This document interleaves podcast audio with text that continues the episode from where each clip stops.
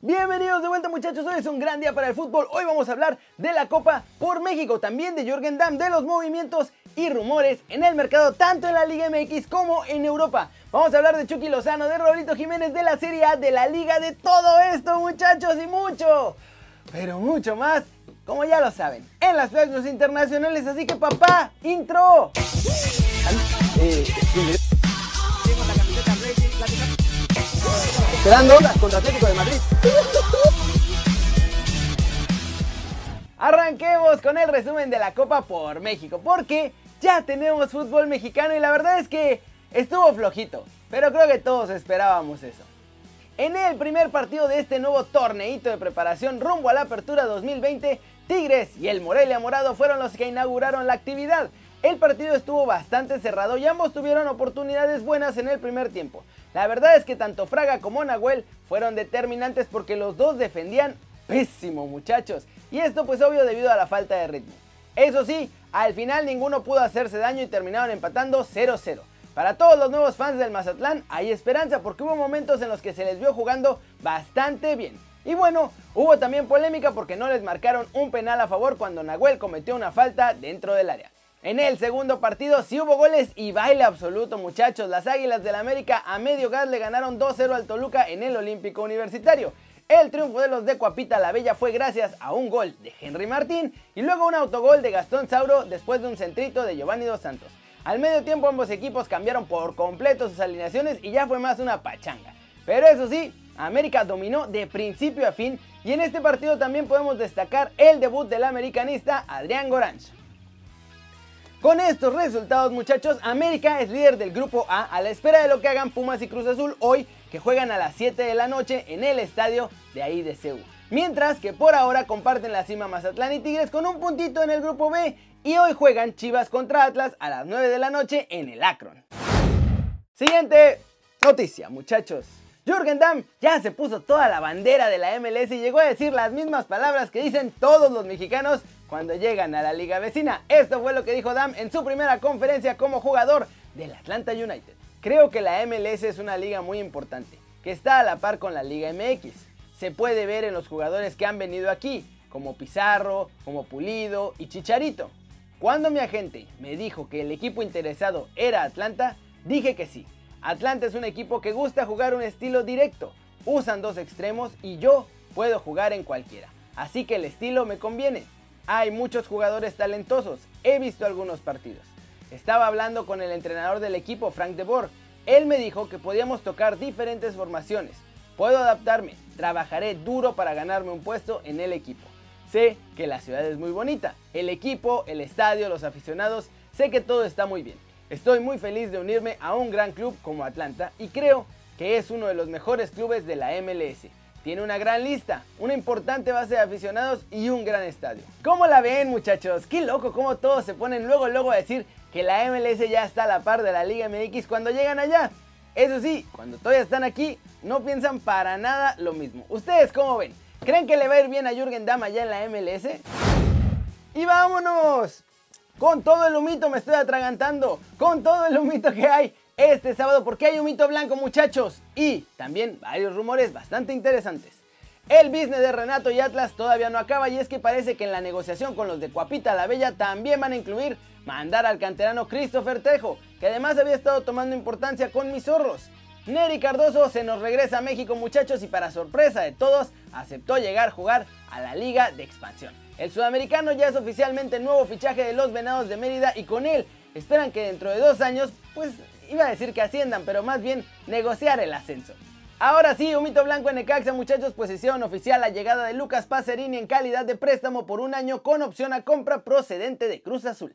Eso sí, ya el anuncio fue nada más un trámite porque Pacerini ya llevaba como una semanita trabajando con los hidrorrayos allá en Aguascalientes. El Rey Midas, muchachos, Víctor Manuel Bucetich es otro que se nos va a la MLS, parece. El ex entrenador de los Gallos Blancos ha confesado que está analizando las ofertas que tiene precisamente en la MLS para dirigir en Estados Unidos. De hecho, como ya parece que sí se va a ir a la liga vecina, ya también dijo que cree que nos están rebasando en nivel futbolístico y de infraestructura. Y finalmente Paco Palencia aseguró en conferencia de prensa luego de jugar que Sebastián Vega seguirá con el Morelia Morado y que no esperan que se vaya a ir a Rayados.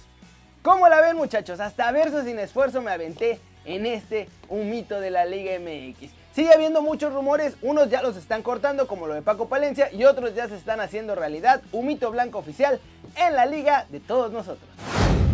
Vamos con el resumen de nuestros chavos en el extranjero porque hoy hay malas noticias para Raúl Jiménez. Y sorprendentemente, muy buenas para Chucky Lozano. Arranquemos hablando del Celta y el Betis porque los dos equipos empataron un gol este sábado en un partido en el que Néstor Araujo fue titular como siempre y en el que Guardado también jugó. La única cosa negativa es que Diego Lainez otra vez se nos quedó en la Vancomer juntando polvo. Este punto, por cierto, ayuda más al Betis para quedar bien que al Celta para salvarse del descenso. En Portugal, el Porto presentó su nueva camiseta que tiene las tradicionales rayas azules y blancas y ahora tendrá vivos en color amarillo. Y bueno, obviamente Tecractito fue uno de los modelos principales de la nueva campaña para promover estas camisetas. En Inglaterra, muchachos, pésimas noticias para Raulito Jiménez y es que este sábado los Wolves, con nuestro chavo en el campo, perdieron 2 a 0 ante el Arsenal y el resultado es aún peor porque el United ganó justo antes de que jugaran los Wolves, dejando al equipo de nuestro chavo en sexto lugar de la clasificación con 52 puntos, 3 abajo de los Red Devils y 2 puntos abajo del Chelsea que aún no juega esta jornada. Raúl fue titular y jugó todo el partido, pero esta vez sí no pudo hacer nada para ayudar a los Wolves.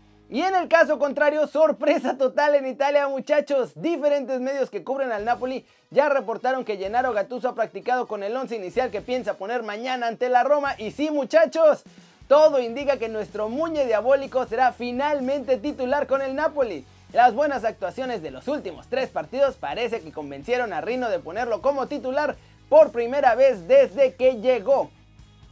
¿Cómo la ven muchachos? Hoy se invirtieron los papeles y fuerte. A Raulito le fue muy mal, mientras que a Chucky parece que le está yendo mejor en el Napoli, que además juegan mañana. Veremos si sí juega finalmente, parece que sí, está 90% seguro, y después si aprovecha esta oportunidad para hacer diferencia frente a la Roma. Flash News, Leeds United de Marcelo Bielsa logró derrotar al Blackburn Rovers y da otro paso hacia el ansiado ascenso a la Premier League. Faltan solo 5 jornadas para que se haga realidad el sueño. La Juventus goleó 4-1 al Torino en el derby de Turín muchachos y siguen su camino firme hacia el título de la Serie A. Un gran Dybala, otro gol de cuadrado, un golazo de falta de Cristiano Ronaldo y un autogol dejaron en el resultado final el 4 a 1. El Manchester United no sabe lo que es perder desde enero, muchachos. Hoy en Old Trafford machacó 5-2 al Bournemouth para entrar en puestos de Champions League. Obviamente también a la espera de lo que haga Chelsea. Greenwood marcó un doblete. Jamie Vardy está de vuelta, muchachos. Recuperó todo su olfato goleador y justo cuando más lo necesitan los Foxes. Leicester hoy venció 3-0 al Crystal Palace, afianzándose en tercera posición en la Premier League. Eden Hazard y Rafael Varane no estarán en el partido contra el Athletic. El Real Madrid pierde a dos hombres importantes por lesión en un partido dificilísimo.